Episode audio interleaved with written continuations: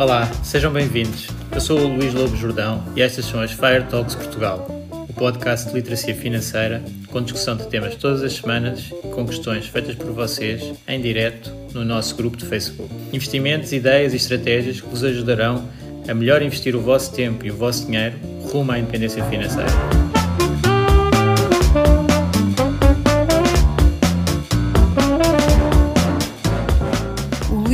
Jordão trabalha nos mercados financeiros há mais de 20 anos. É um analista financeiro certificado pelo CFA Institute, criou o maior fundo português de ações e é atualmente responsável pelos produtos Stoic na SGF. Todas as opiniões expressas pelo Luís e eventuais convidados são exclusivamente suas e não refletem a opinião da SGF ou do CFA Institute. São ideias à data de gravação e estão sujeitas a alterações. Todos os investimentos envolvem riscos. Este podcast tem um intuito meramente informativo e não deve ser tomado como base para decisões de investimento.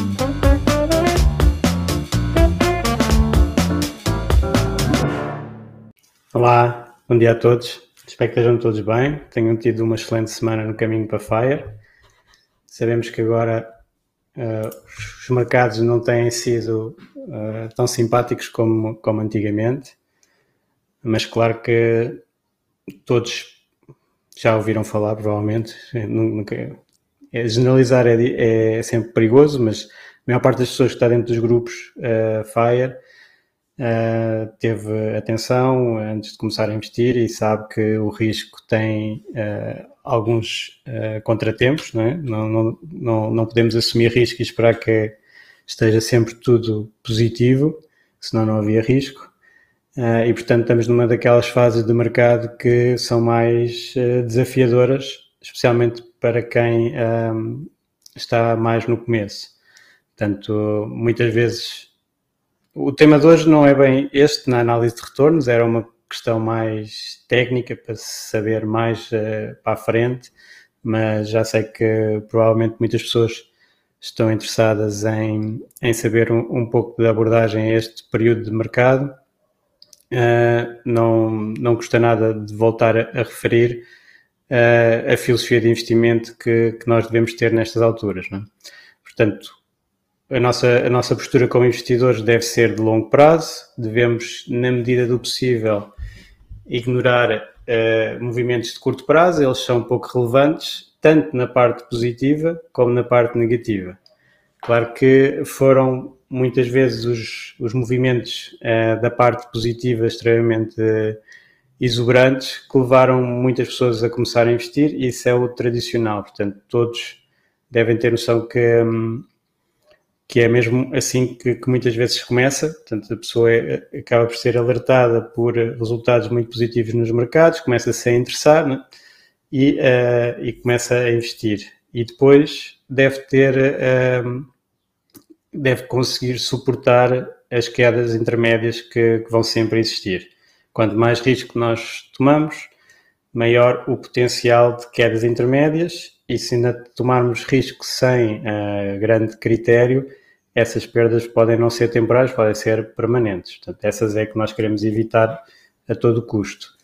A nossa grande defesa é a diversificação e escolher ativos de qualidade para, para que as quedas temporárias não sejam definitivas.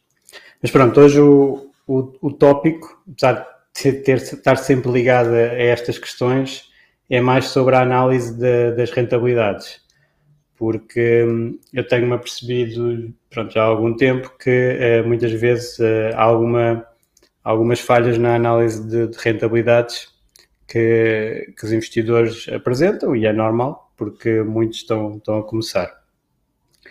Então tinha aqui alguns tópicos, ainda pensei que este, que este tema não fosse é, tão grande, mas no fundo acabo por ter aqui, uh, depois começar a escrever aqui ideias para, para falar e há muitos tópicos que eu tenho apercebido de um, algumas, alguns erros uh, na, na, análise de rentabilidades, tanto passadas como futuras, como previsões futuras, que gostava de abordar, provavelmente não, não vai dar para abordar tudo.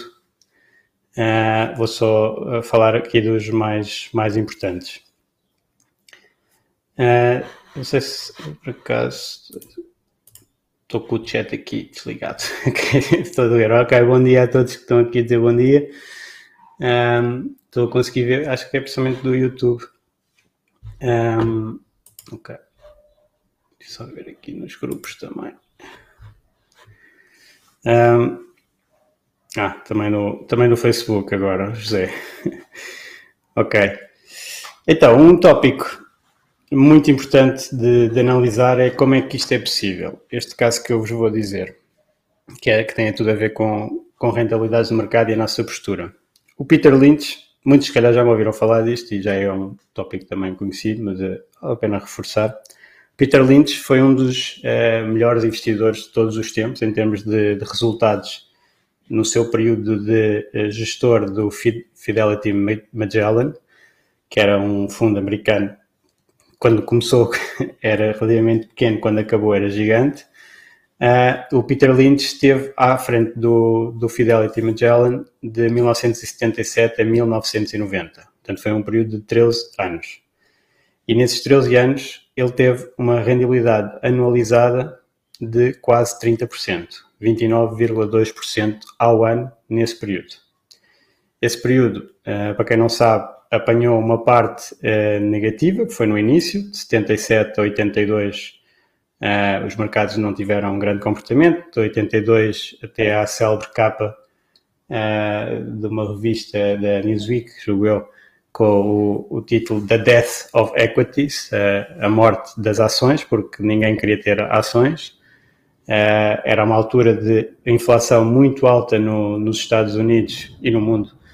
E, e as obrigações basicamente davam, nessa altura, um retorno, uma rendibilidade de 12%, 13%. Portanto, era este, esta barreira que as ações tinham que ultrapassar para, para, para nós assumirmos mais risco. Né? A taxa de juros de mercado é sempre a nossa referência para, para assumir risco em cima dessa taxa de juros, que é o prémio de risco. E então eh, ninguém queria ter ações. Depois de 82 até 1990, aí foi um bull market fortíssimo. Portanto, quando, quando as pessoas estão muito negativas sobre as ações, normalmente é uma boa altura para investir quando estão hiper positivas, normalmente é uma melhor altura para estar mais cauteloso. Eu já não digo uh, desinvestir porque isso já é muito market timing. Eu não, não recomendo isso e, aliás, a nossa filosofia aqui no, no FIRE é sempre de ignorar muito os movimentos de entrada e de saída e focar na construção de um ativo de longo prazo, do qual nós retiramos depois uma taxa. Portanto, não, nunca vendemos 100% do nosso portfólio, nunca entramos com 100%, isso é para especuladores. Um, e então, o Peter Lynch teve nesse período esta performance. Esta performance foi o dobro do índice. Portanto, o S&P nessa altura nem chegou a 15% ao ano, o Peter Lynch perto de 30% ao ano. Como devem saber da parte do juro composto, fazer juro composto a 30% é brutal. Portanto, é ganhos uh, gigantes. O que é que aconteceu? Feito um estudo sobre os investidores no fundo, portanto, o fundo teve essa performance, os investidores no fundo perderam dinheiro em média. E depois a pessoa pergunta, mas como é que isto é possível? Mas como é que uh, os investidores têm um rendimento negativo de um fundo que tem esta performance tão brutal? E aqui então eu gostava de introduzir o conceito do uh, time weighted rate of return, portanto, taxa de retorno ligada ao tempo, time weighted, e a money weighted rate of return, que é ponderada pelo dinheiro investido. E o que é que acontece? Se os investidores estão, uh, portanto, no princípio do fundo, ele, como eu disse, era pequenino, depois têm grandes resultados, as pessoas entram por causa do histórico, entra muito dinheiro no fundo, depois tem um, um período negativo, as pessoas saem, depois volta a ter um período positivo, as pessoas veem resultados positivos, voltam a entrar, tem um período negativo, voltam a sair e andam nesta sequência de entrada e saída, sempre com o timing errado, que é entrar quando subiu, sair quando desceu entrar quando subiu, sair quando desceu. Isto é altamente destruidor de dinheiro, de capital, de, do futuro dessas pessoas como investidores. Portanto, é o maior erro que se pode fazer, mas é o erro que a maior parte das pessoas infelizmente faz. e muita da publicidade também um, ajuda a que isto aconteça, porque ninguém gosta de falar muito de um fundo que teve, entretanto, uma má performance. Toda a gente gosta de falar de um fundo ou de um índice, que seja um ETF, que teve uma excelente performance. E então pessoa, as pessoas são atraídas porque consideram que se teve uma boa performance para trás, vai ter para a frente. Uh, e às vezes há reversões e as pessoas não estão preparadas e depois querem sair. Portanto, há este fluxo. Portanto, um dos fundos com melhor histórico, aliás, por exemplo, nesta altura, este histórico do Peter Lynch é superior ao do Warren Buffett. Portanto, o Peter Lynch, no período que teve a investir, ainda teve melhores resultados que o Warren Buffett. O Peter Lynch, se calhar, não é tão conhecido de, da maior parte das pessoas, porque ele se reformou aos 46 anos, enquanto o Warren Buffett continua a ir a fazer investimentos aos 91. Portanto, em termos de, de resultados nesta altura, foram fortíssimos e, no entanto, para o investidor, uh, o resultado foi uma perda.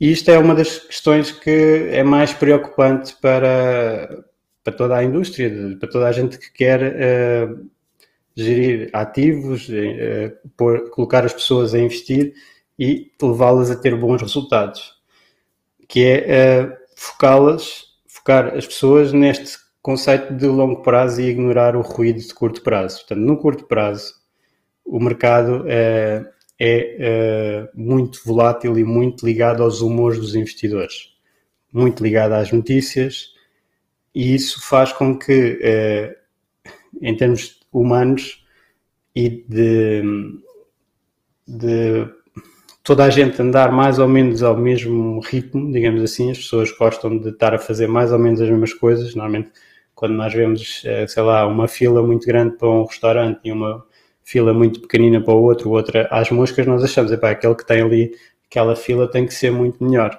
E vamos, portanto, toda a gente tende a ir com, com o grupo. Uh, e isto faz com que existam estes movimentos no mercado no, no, curto prazo. Toda a gente vai, fica muito positiva, depois toda a gente fica hiper negativa, depois toda a gente fica hiper positiva e andamos neste ciclo. No longo prazo, os mercados vão premiar os, os resultados que são entregues pela, neste caso, nas ações, os resultados que são entregues pelas empresas. E isso tende então a crescer uh, no longo prazo e, e as pessoas a ter bons retornos mas têm que aguentar os períodos negativos, como por exemplo estamos a ver agora. Este período atual até uh, é um dos piores arranques do ano uh, nos índices uh, americanos, não é um dos piores anos até agora em termos de performance, é aliás muito longe disso. Estamos com menos de 20% de, de queda desde o início do ano, mas isso já está a assustar, principalmente porque há áreas de mercado que estão com quedas muito maiores. Que lá está, foram aquelas que subiram antes e que tiveram um, ganhos explosivos na, na altura do, do Covid e, entretanto, caíram brutalmente. Portanto, aqueles pandemic stocks, meme stocks, um, e até eu estava a falar do exemplo do Peter Lynch e da, da Fidelity uh, com este estudo da, do resultado real dos investidores, e há estudos com, com o resultado real dos investidores versus os índices, por exemplo, um, em que mostra que o, os investidores em agregado fazem 4, 5% menos do que o índice, só por causa dos movimentos de entrada e de saída. E isso então é o Money Weighted Rate of Return, portanto, é, é ponderado pelo dinheiro. Como é que eu posso uh, também explicar isto? Com um fundo até recente, uh, e que nós já falámos aqui por alto no, no, no podcast uh, há um, no final de 2020, que é o fundo da ARC. A ARC, eh, se se lembram, é um fundo muito ligado à tecnologia, eh, é um ETF, de, um ETF gerido ativamente pela Katie Wood, eh, ficou muito conhecido na altura da, da pandemia com resultados fortíssimos, portanto, cerca de 150% em 2020 de performance. E um, e o é que aconteceu? Também é um mega destruidor de valor porque as pessoas entraram depois de subir e agora estão com perdas monumentais. Uh, o fundo tinha um, 2 bilhões de ativos antes da, da pandemia, portanto, em início de 2020, estava a 57 dólares, aqui a ver, um, os números, e passou dos, 105, dos 57 para os 160 dólares, portanto, uma subida astronómica. E o que aconteceu? Entraram montes de investidores no, no fundo neste, nestes períodos com estes resultados e o histórico a 5 anos era fortíssimo face ao, ao índice americano geral do S&P. Um, então passou de 2 bilhões para 25 bilhões. Portanto, o histórico foi feito a ganhar uh, uma percentagem muito significativa com 2 bilhões, cresceu para 25 bilhões e agora dos, com 25 bilhões no início de 2021, foi o máximo do fundo, já caiu mais de 60%. Portanto, ele subiu, vamos dizer, 300% com menos de 2 bilhões e caiu dos 25 bilhões para agora uh, 60%, portanto, destruiu uh, mais de metade do valor, mais de 12,5 12 bilhões um, para, para agora. Portanto, claro que em termos de ganhos gerais no mercado, este fundo gerou perdas substanciais aos investidores. O investidor médio perdeu até agora. E em termos de performance do fundo, ela continua positiva. Neste momento já está em 5 anos ligeiramente abaixo do S&P, ou está mais ou menos ela por ela. Eu posso pôr aqui um gráfico só para mostrar isto melhor. Um, se eu tentar conseguir ver. Quem está no podcast não dá, quem vai ouvir no podcast não dá, quem estiver a ver consegue ver. Uh, isto é o, o período do, do, fundo antes da pandemia. Portanto, quem olhava tinha aqui o, o fundo a dar 225 contra o S&P a dar 68% nos 5 anos anteriores. E agora, se eu fizer aqui para os 5 anos seguintes, 5 anos seguintes não, mas 5 anos para trás a partir de hoje, temos esta performance, que ele afastou-se completamente, portanto teve a ter, chegou a ter 500% contra 57 e agora estão uh, eh, 75 contra 68. E se eu for pôr aqui desde só pôr desde o início deste ano, que é mais simples carregar aqui, desde o início deste ano o S&P caiu os tais 16% e o ARC 55%. Portanto, esta é, é a questão de focar muito nos resultados passados e de curto prazo uh, com os riscos. Aliás, aqui, se eu olhar para 5 anos, nem é assim tão curto prazo. Portanto, é mais de estar muito exposto a uma área específica do mercado que é de alto risco se calhar não considerando esse alto risco e achando que, ok, é normal eu estar a, a ganhar 30% ao ano. Portanto, é sempre muito perigoso estar com, com essa ideia. Um, e então, temos aqui um claro exemplo de fazer o nosso retorno como investidores contra o retorno do, dos fundos e do, de, das várias hipóteses de investimento que nós temos. Como é que nós fazemos bem um, o nosso retorno próprio? Uh, nós temos que usar aqui algumas ferramentas uh, com as entradas e saídas do, dos nossos investimentos. Ou, se não tiver saídas, melhor ter um, o, o valor atual. Portanto, eu tenho que colocar quanto é que eu investi em que data e depois ver quanto é que vale agora e usar uma fórmula que é a taxa interna de retorno do meu investimento, que no Excel, no Google Sheets é a XIRR. Portanto, fazendo essa análise com datas e cash flows, eu tenho o meu retorno próprio dos investimentos. E esse é muitas vezes o que, o que interessa para o investidor. Já sabemos que vai ser diferente do, do fundo do, o do fundo, o retorno do fundo ou do índice, é como se eu tivesse investido tudo no início e tivesse aguentado esse investimento até agora. Mas nós vamos estando a investir ao longo do tempo, portanto, temos que ajustar os nossos investimentos de acordo com isso. Depois, há uma questão interessante que, que também já tenho visto. Um, esta é uma questão mais de filosofia de investimento e de perceber que os nossos resultados são diferentes dos resultados dos fundos. Depois eu também tenho visto algumas pessoas a, a olhar para bons e maus investimentos que tenham sem considerar as datas em que os fizeram, que também é, é interessante.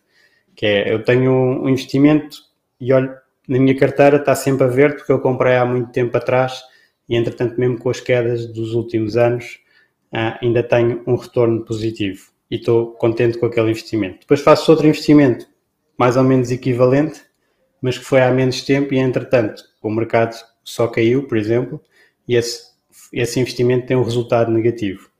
E eu olho e fico contente com o primeiro e descontente com o segundo, quando as datas dos investimentos são completamente diferentes.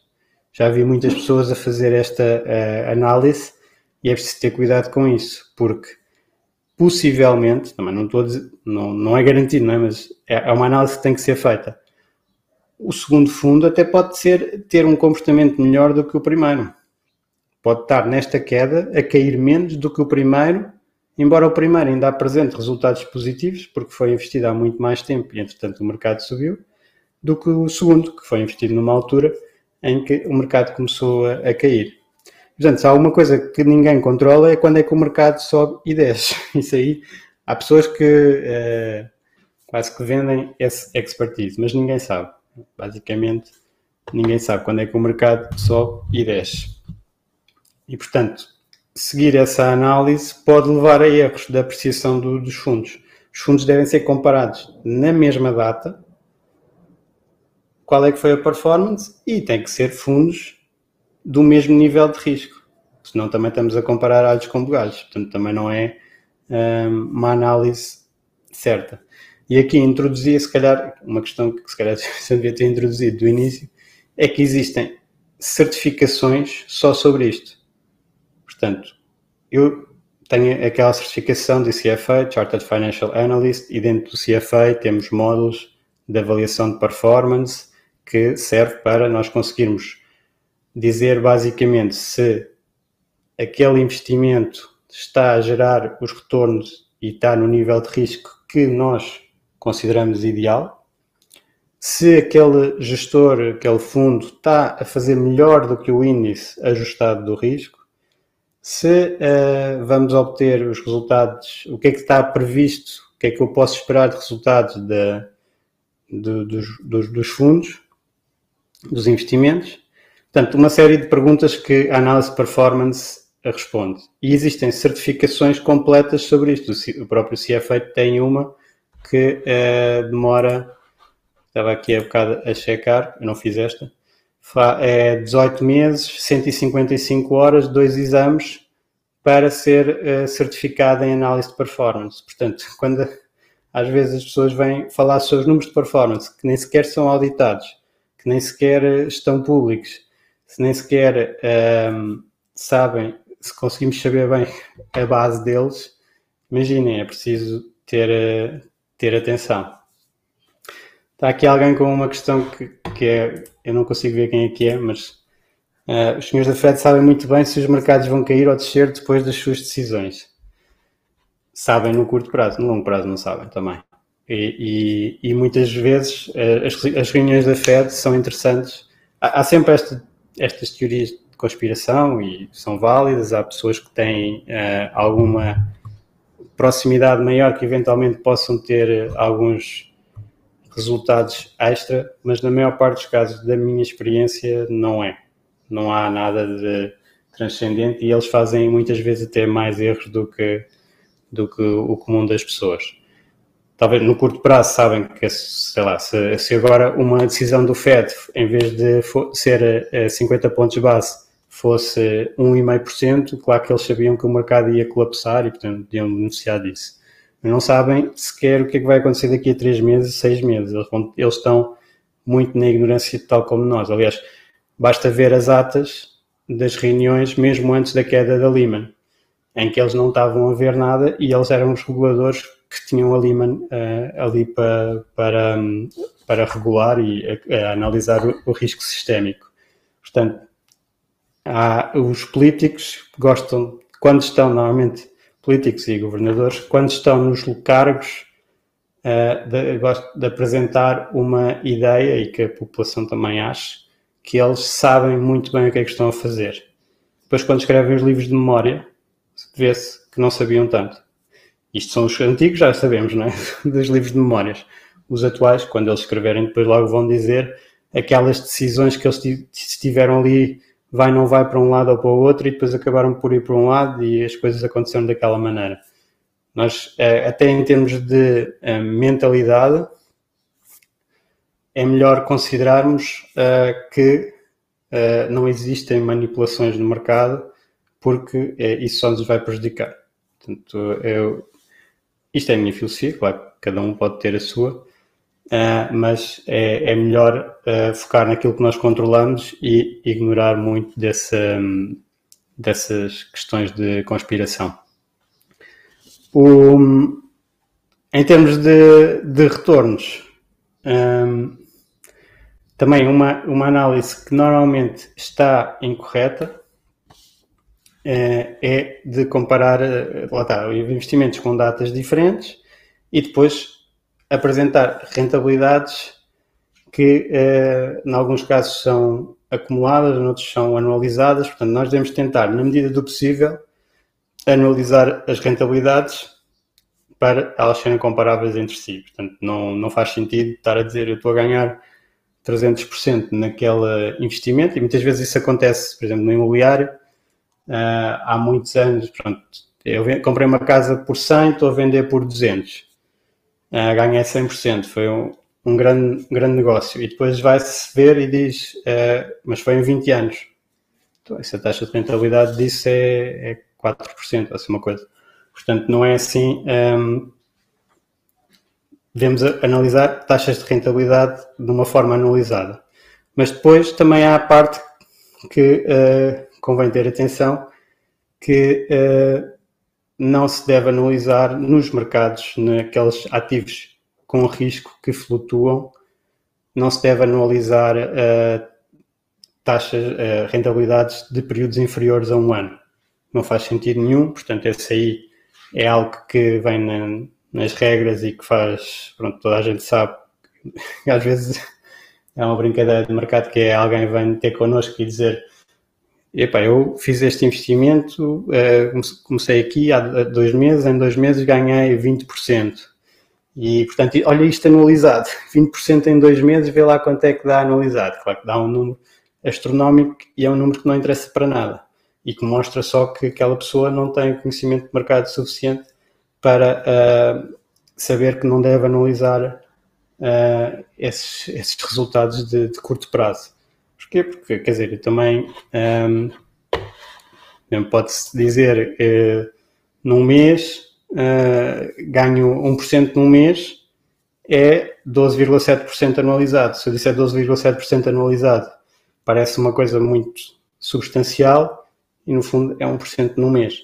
E depois nós nestes ativos com risco vamos ter ganhos e perdas, ganhos e perdas. Não dá para analisar dentro de um ano. O que dá para analisar dentro de um ano são uh, taxas fixas. Portanto, se eu tiver um depósito a prazo que paga uh, eh, 2% ao ano e eu no primeiro semestre ganhei 1%, aí posso analisar e dizer estou a ganhar 2% anualizado, porque aquilo vai ser linear. Nos mercados não, vai oscilar e, portanto, não se deve anualizar porque só vai amplificar e tirar a, a relevância à, à, performance que se está a anunciar. Mas também já vi uh, este erro ser feito com, com questões que até nem, nem podem ser anualizadas, que é, por exemplo, a dedução à coleta nos PPRs.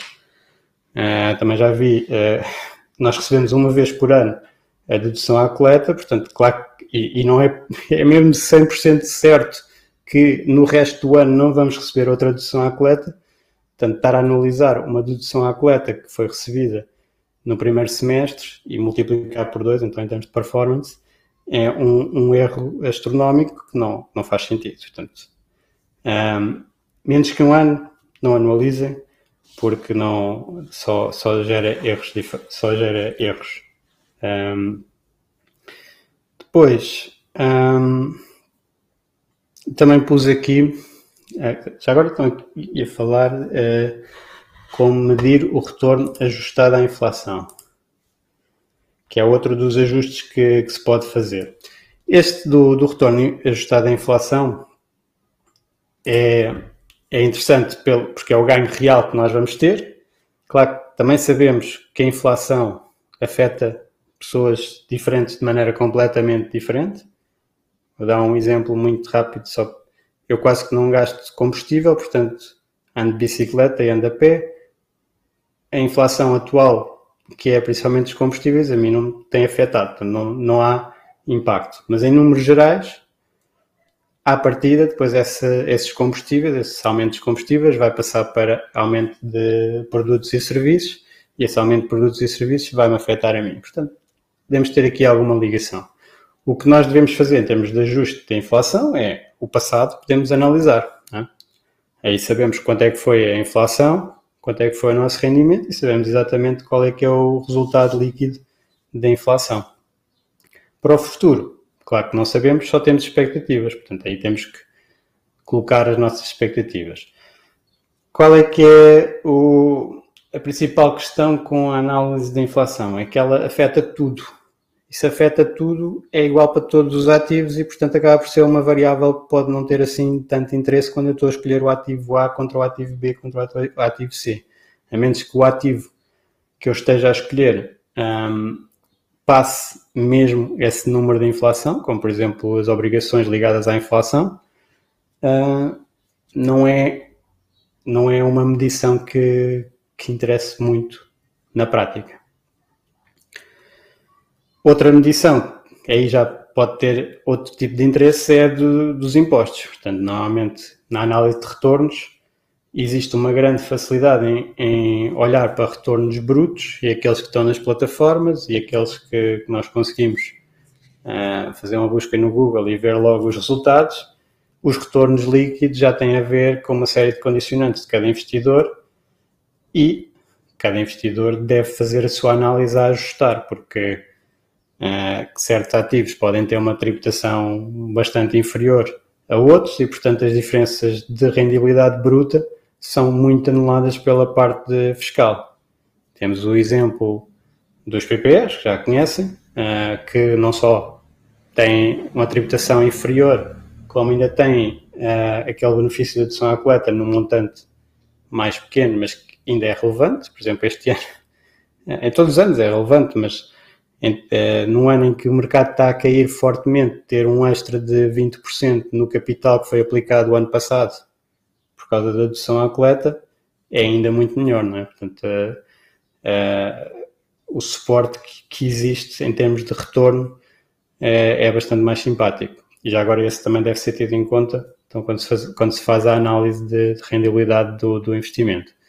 Depois também há ativos que nem sequer têm tributação, então são isentos, é, como se as criptomoedas ou um, ehm, também quando nós fazemos o investimento imobiliário para a habitação própria permanente, esse à partida pode não ser considerado um investimento, não é? porque é, é mais consumo, mas em termos de, de tributação, de ir subindo na escala e depois eventualmente tendo a opção de de vender e, e, arrendar, por exemplo, se tiver uma valorização muito grande, pode, pode fazer algum sentido. Aí temos uh, isenção de tributação ou uh, outros, outros ativos que pode, no imobiliário também podemos arrendar de certa maneira que paga-se menos impostos. Portanto, isso deve ser tudo tido em conta quando se faz a análise de retornos. Os retornos que nós realmente que nos interessam, na realidade, não são os retornos brutos, são os retornos líquidos de impostos, e depois, como estava aqui alguém a dizer que eu não consigo ver o nome,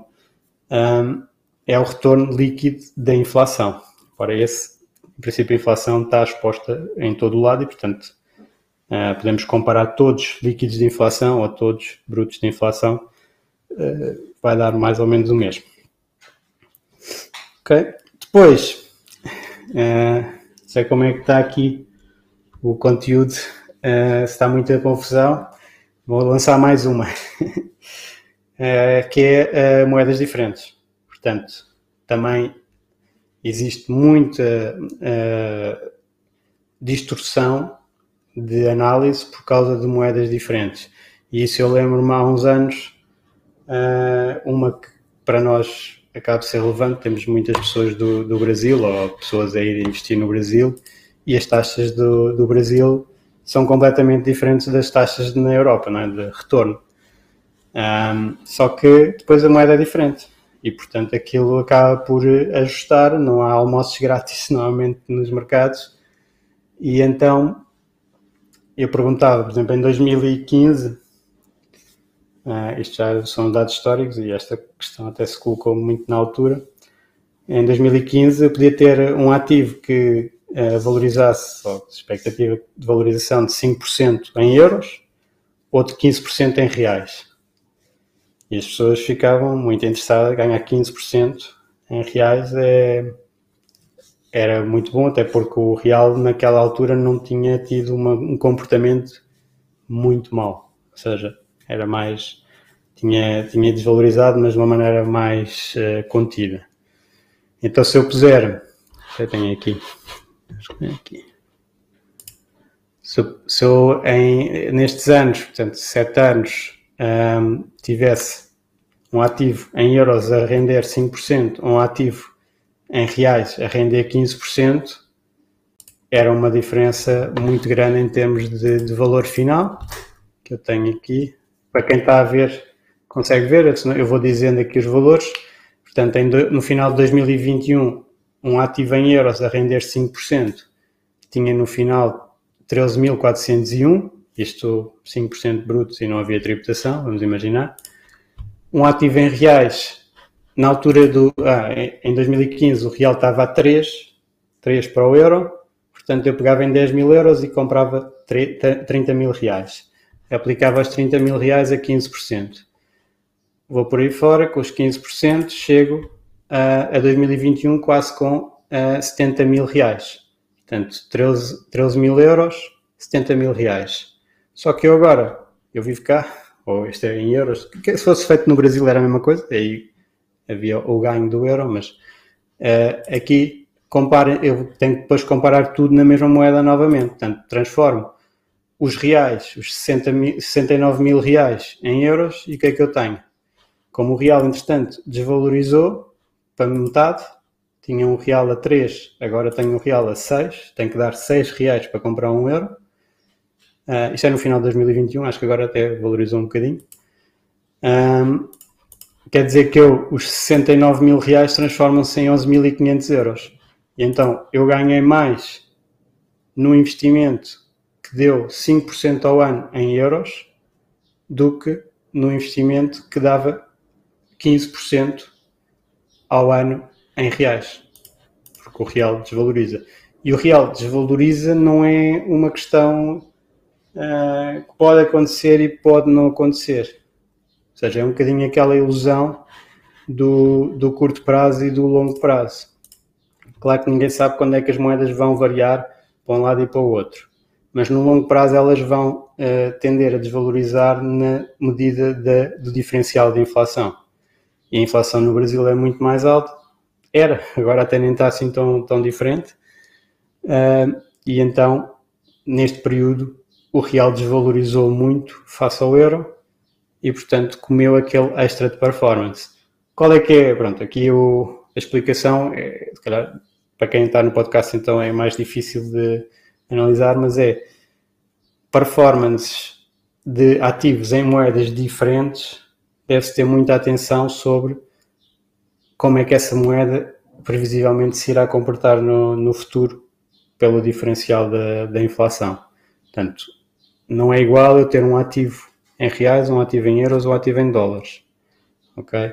Mesmo o dólar, por exemplo, agora tem tido uma valorização muito forte, basicamente é quase dos únicos ativos este ano que, que valoriza e é é mais ou menos expectável que isso aconteça numa altura de crise, que é o refúgio, é a moeda mais importante do sistema mundial e acaba por ser de refúgio, portanto, ela realmente está a valorizar, mas tendencialmente, se os Estados Unidos tiverem, como têm tido, inflação mais alta do que a zona euro, à partida o euro tenderá a valorizar face ao dólar no longo prazo. Uh, de qualquer modo, devemos ter sempre atenção que um, existe este risco extra das moedas, que uh, euro-dólar se calhar não é tão significativo, no longo prazo não vai dar uma diferença muito grande entre estes blocos, controle da inflação em ambos é bastante forte, face a outros países não tem nada a ver, portanto uh, temos que considerar esse diferencial. Eu estava aqui também a colocar no, no ecrã, há pouco dava para ver, uh, aqui o, os níveis de inflação de, do euro, da zona euro e do, do Brasil neste período. Portanto, em 2015 a diferença foi de 9%, 9% no, no Brasil, 0% na zona euro. Depois foi variando de ano para ano. Uh, em 2021 estamos com, estávamos com 2,60 contra 8,30 e, entretanto, temos as taxas de juros dos bancos centrais também completamente diferentes. Portanto, o Banco Central Europeu com zero ainda e o Selic, a taxa do, do Brasil, nos 12,75. Portanto, está aqui um diferencial que é que ilustra como é que nós podemos medir os outros ativos, os ativos com mais risco, que é o ativo sem risco na zona euro é zero, é equivalente a um ativo sem risco no Brasil, 12,75. Portanto, se eu quiser ativos com risco, se calhar ponho 5% no, no lado europeu, tenho que pôr 5% no lado brasileiro. Portanto, no Brasil eu tinha que ter um retorno de 17, 18% para, para ser equivalente a algo que eu na zona euro tenho de 5%. Só assim algumas métricas, claro que isto não é matemático nem, e vai depender de período para período. Ok. Isto esta, esta questão da, das taxas de retorno de diferentes moedas. Depois, outro tópico que eu gostava de falar convosco é um, a explicação do retorno.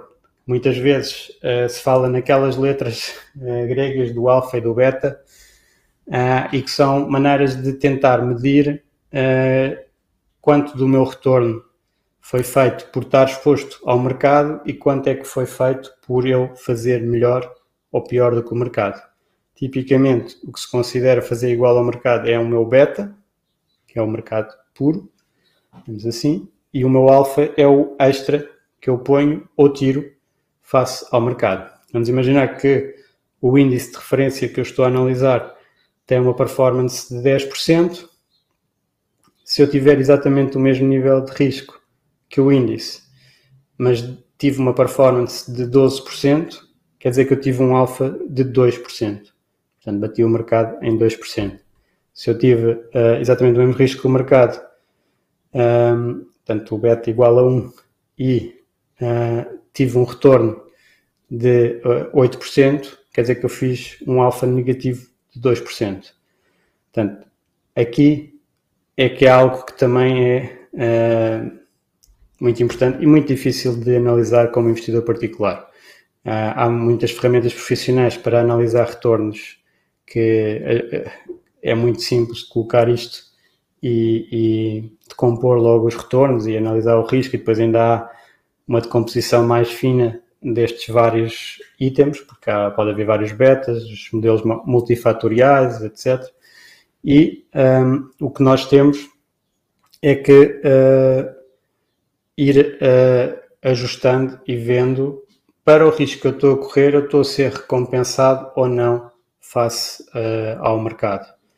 Um, e isso é que é esta junção do, do alfa e do beta. O, muitas vezes aqui no, no pessoal da, da independência financeira, na parte do, dos índices, é sempre a, a ideia é um bocadinho esta.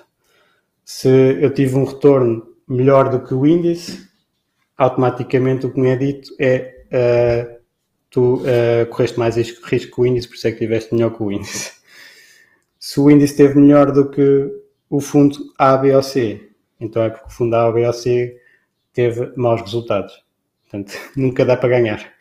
Basicamente é esta a ideia. Uh, e então, já, já vi até uh, ser analisado datas diferentes das habituais para, uh, no fundo, validar a nossa opinião de que estamos a fazer o investimento correto. Isso também era outro ponto que eu gostava de falar, que é, normalmente, nós queremos avaliar o retorno dos fundos no período para o qual eles são criados e numa base regular um, sistemática de, de, períodos. Por exemplo, eu vejo muitas pessoas, e bem, a dizer eu analiso no mínimo 5 anos do fundo. Mas depois também já vi para fazer a validação da sua posição usar só dois anos, porque foi os dois anos que algo aconteceu. Portanto, nós devemos ser coerentes com o tipo de avaliação que vamos fazendo e colocar os períodos, normalmente os períodos que interessam para os fundos. Um, e aí então avaliar. Períodos muito curtos normalmente não faz muito sentido em investimentos de longo prazo, portanto aí um, é natural existir eh, uma flutuação para o positivo, para o negativo, não vai querer uh, ter grande impacto e, e, dar muita informação. No período para o qual os fundos estão construídos, aí convém um, realmente uh, avaliar as performances uh, numa base um, face à alternativa que, que, que, existe, portanto, normalmente o benchmark. Um, então, há aqui uma, umas medições de performance também que, que, são bastante conhecidas, que é uh, o modelo de, de Brinson, que é para uh, avaliar o retorno de compor o retorno de acordo com uh, as fontes de valor que normalmente nós podemos ter no, nos investimentos. E muitas vezes existe aquela parte do beta, digamos assim, que é uh, muito ligada ao market timing, que é eu estar a, a 100% a ações, ou a reduzir, ou a aumentar, tipo overweight, underweight, a ações, uh, e tem essa componente. Depois posso decompor entre os setores. Foi por causa dos setores, da minha escolha de setores, que eu tive melhor resultado ou pior resultado. Quais é que foram os setores que contribuíram mais para a performance, quais é que foram os que contribuíram menos. E depois ainda vou à parte do stock picking. E isso, esse modelo uh, dá para, para avaliar isso. Isto já é um bocadinho técnico demais, mas uh, há essa, essa hipótese. E então, nós temos aqui duas situações também com, oh, quer dizer, uma, uma matriz com os resultados que nós podemos ter dos fundos e a análise dos resultados. E muitas vezes, um, conforme nós estamos positivos ou negativos, podemos olhar para um lado ou para o outro. Que é, uh, eu posso estar positivo e estar a fazer menos que o mercado e ficar contente ou descontente, não é? Estou contente porque estou positivo, estou descontente, estou abaixo do mercado. Posso estar eu também posso estar hiper contente que estou positivo e acima do mercado. Depois posso estar descontente ou contente, depende, que é uh, estou negativo, mas estou melhor do que o mercado, estou a cair menos. Estou negativo um, ehm, e posso, posso também estar descontente porque estou negativo, não é? Mas estou a cair menos que o mercado, posso estar contente. E posso estar hiper descontente, que é todo negativo e a cair mais que o mercado. Portanto, há toda esta panóplia de, de avaliações que nós, e de sentimentos que nós podemos ter face uh, aos nossos investimentos. Então, a perguntar o alfa do Stoic nos últimos anos. É complicado o alfa do Stoic porque ainda por cima existe uma, uma, um edging que é feito face ao, ao nos fundos de pensões nós temos que edgear o dólar Neste caso temos de estar bastante expostos a, a euro, temos de estar no mínimo 70%, portanto ainda ajustando, com, com esse ajuste uh, o alfa tem sido positivo, sem esse ajuste uh, tem sido ligeiramente negativo. Portanto, é, é essa parte que nestes últimos anos tem sido algo prejudicial, com a grande valorização do dólar, mais para a frente isso tenderá a normalizar.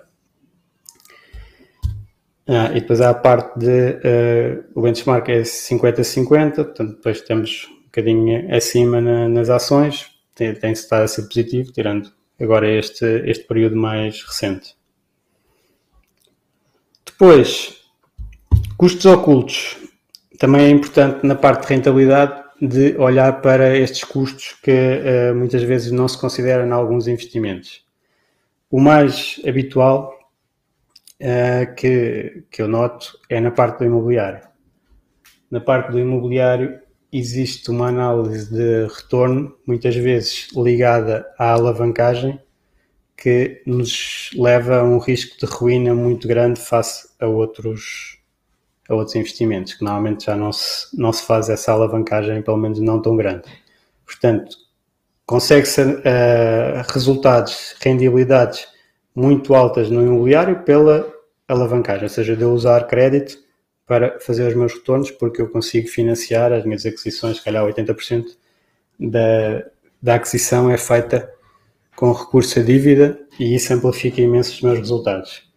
Depois temos crises financeiras, como aconteceu há uma década mais ou menos, que uh, rebenta uma ata de, de pessoas que estavam a fazer essa alavancagem e com, com pouca atenção. E a crise financeira foi, foi muito com base nisso nos Estados Unidos, um, mas cá também. E portanto, esse, esse, esse ganho de retornos muito uh, baseado na alavancagem deve ser analisado uh, com cuidado, porque ele implica consigo um risco de ruína uh, que não acontece noutros investimentos. Portanto, algo que, que, se deve ter atenção. Mas depois, ainda mais importante para a parte de rentabilidade dos nossos investimentos é o tempo que nós temos que dedicar a, a esses, a esses investimentos. Por exemplo, se eu tiver um, a fazer prospecção de, de imobiliário, a fazer negociação de imobiliário, a fazer escrituras e etc. E os custos todos associados também normalmente são ignorados, ou muitas vezes são ignorados.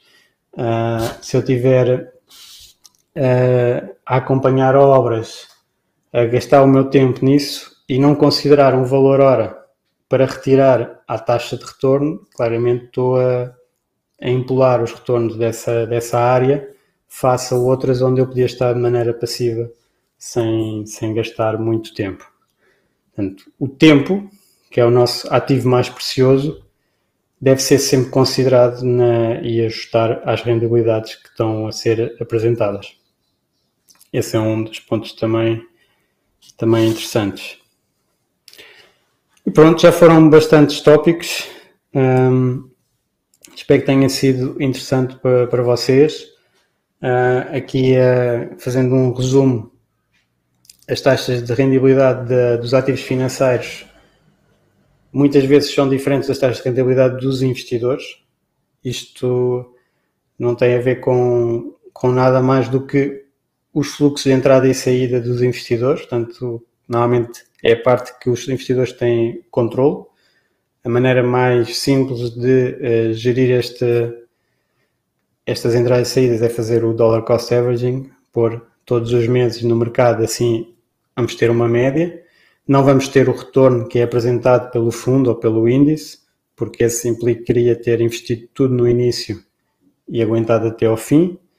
Se nós estamos sempre a pôr todos os meses, vamos ter um retorno diferente, devemos analisar esse retorno, um, devemos comparar os investimentos que nós temos ou até em conversas com outros investidores para os mesmos períodos, porque mesmo o mesmo investimento pode ser um retorno positivo de 20% para um investidor e um retorno negativo de 20% para o outro. Vamos imaginar investir no S&P. Um investidor comprou em 2018, teve a subida e depois agora a queda e está ainda positivo. Não sei as percentagens, mas vamos imaginar 20%. Outro investidor comprou agora há pouco tempo, tem uma queda de 20%, portanto estão ambos a falar do mesmo investimento e se calhar um está a dizer estou muito contente, estou a ganhar 20%, o outro está a dizer estou muito descontente, estou a perder 20%, e só tem a ver com os pontos de entrada de cada um, portanto, analisar muito bem isso. E depois, uh, as datas de análise dos investimentos devem ser com uma periodicidade definida e sistemática. Eu, por exemplo, gosto de analisar Idealmente até analisaria apenas uma vez por ano, mas normalmente a pressão do mercado não dá para, para ser tão, tão extremado, digamos assim, e portanto faço trimestre. Uh, menos que isso nem olho, nem, nem quero saber. Mas uh, depois fazer trimestre a trimestre certinho de, mercado, não estar aqui a oscilar, ah, eu agora, eu agora só analiso fundos, eh, performance de fundos a 5 anos e depois de repente estou a fazer uma análise de 2 anos. Isso não faz sentido, só isso é data picking para chegar à nossa opinião. Um, e então, aí comparar com uma periodicidade definida, os fundos definidos, parecidos, riscos parecidos, também não comparar alhos com bugalhos, uh, e ajustar de muitas coisas também na parte da performance e, principalmente, olhar para a frente, tentar perceber o que é que eu vou ter em termos de tributação, que é, que é normalmente é bastante relevante, em termos de tributação, em termos de moedas, em termos de, de inflação, também pode haver esse caso, embora a inflação tenda a, a ajustar todos os ativos, a afetar todos os ativos. Uh, mas claramente a análise principal em termos de, de retorno, do, da análise do retorno, é o risco que, está, que se está a incorrer, portanto, qual é que é o risco de ruína naquele investimento, qual é que é a probabilidade de perda total, qual é que é a probabilidade de ter só flutuações, quanto é que podem ser as flutuações, estar preparado para isso? E, uh, e aí para nós escolhermos um investimento temos que ter um bom mix das duas coisas, não é? retorno esperado e, e risco que, que, se está a correr. Eu me estava a lembrar agora que há uma grande confusão e ainda há pouco tempo estava no, no grupo também com, com isto e agora também é uma notícia marcante que é uma das stablecoins uh, mais algorítmicas colapsou. E, mas as pessoas tinham ideia, estavam nas stablecoins a receber uma taxa de juros de 8, 9, 10%, tal como algumas peer-to-peer, 6, 7, 8, 9, 10%, e a comparar estas taxas de juros com a taxa de juros do, do banco, ou de, das certificados da Forro, ou de produtos de capital garantido, que realmente são mais garantidos. Nada é 100% garantido, mas uns são garantidos pelo Estado uh, e outros não têm garantia nenhuma. E comparar isso não, pronto, não, não faz sentido e agora, pronto, de vez em quando vê-se estas coisas. Nos peer-to-peers, algumas destas empresas eram puramente fraudes e há uns anos atrás uh, as pessoas perderam tudo. Uh, agora na, nas cripto também não há o PEG ao dólar, não, não, não foi aguentado, também perdem muito. E, portanto, aí vê-se o risco que está realmente nisso. Não é só receber um juro e o juro ser fixo que nós estamos uh, a comparar produtos sem risco. Portanto, esta análise de risco-retorno é sempre, sempre essencial, mas focando no retorno, depois temos aquelas várias métricas de uh, comparação uh, em que eu posso ter resultados positivos ou negativos, melhores que o índice, piores que o índice, há toda uma matriz da explicação e, e, depois de explicação do retorno pode vir da parte de, de market timing, portanto, da entrada e saídas de mercado, da parte de setores, desvios de setores e de stock picking, de ter empresas diferentes do, do índice. Portanto, toda esta análise é interessante, principalmente para uh, se verificar se o gestor está a cumprir o mandato tal como, como, como disse que fazia, não é? na estratégia. Porque pode estar a, a, ter, nenhum gestor vai estar sempre a, a bater o, o, mercado, tem é que manter a estratégia que disse, tem que ser coerente com, com essa estratégia. Se a estratégia tiver uma altura negativa, é o perfeitamente normal, é o habitual no mercado, é? nós não conseguimos ganhar mais sem ter o potencial de perda e o potencial de perda às vezes é materializado em perda, portanto temos que ter sempre esta vertente, não é? ninguém vai estar a dizer hum, já não investem em ações porque eles tiveram uma perda de, desde o início do ano de 20%. Não? Isso faz, faz parte do mercado. Portanto, é, faz, faz, parte do, do, investimento. Depois, aqueles custos ocultos ou rentabilidade que nós devemos retirar. Sempre, uh, quando se investe em, em obrigações com mais risco de perder, que são aquelas high yield, nós temos uma taxa de retorno que é apresentada, não é? que é se corresse tudo bem, eu tinha, vamos imaginar, 6%, mas eu sei que algumas vão, não, não vão pagar, então vou tirar se calhar 2% à rentabilidade e fico com, com 4%.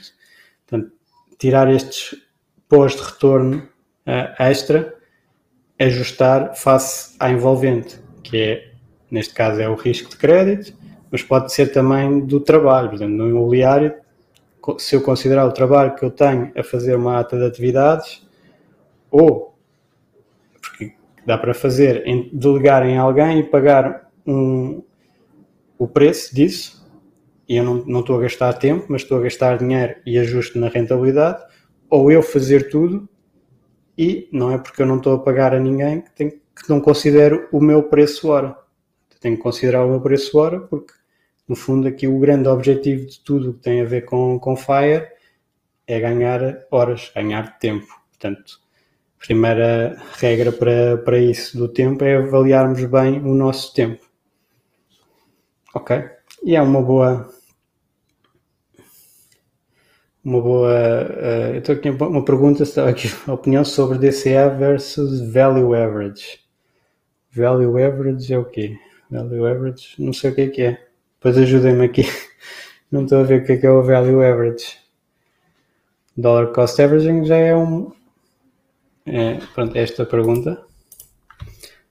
Um, dollar Cost Averaging já é colocar todos os meses o mesmo valor.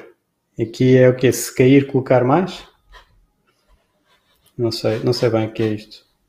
Depois, depois digam nas mensagens aqui do, do vídeo. Uh, eu posso depois ter uma, uma ideia qualquer sobre isso.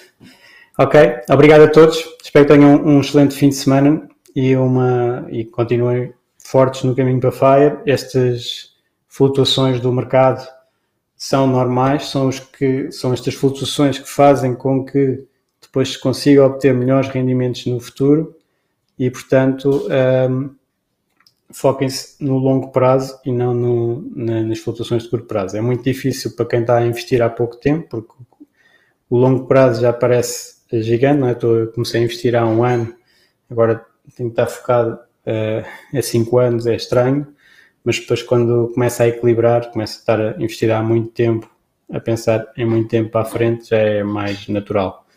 Mas uh, essa é um treino também, uma sensibilização aqui para, para os movimentos de mercado e depois tirar partido destes movimentos que também geram muitas oportunidades.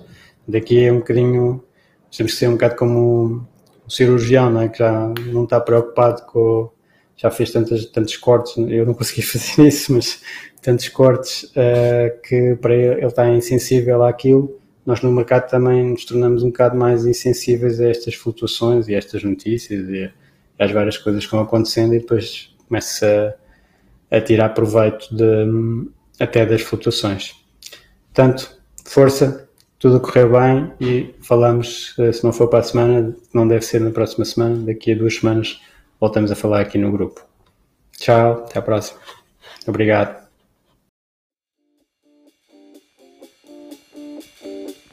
Obrigado por ouvires. Junta-te à discussão através do grupo Fire Talks Portugal no Facebook e não te esqueças de ver a descrição onde poderás encontrar mais informações.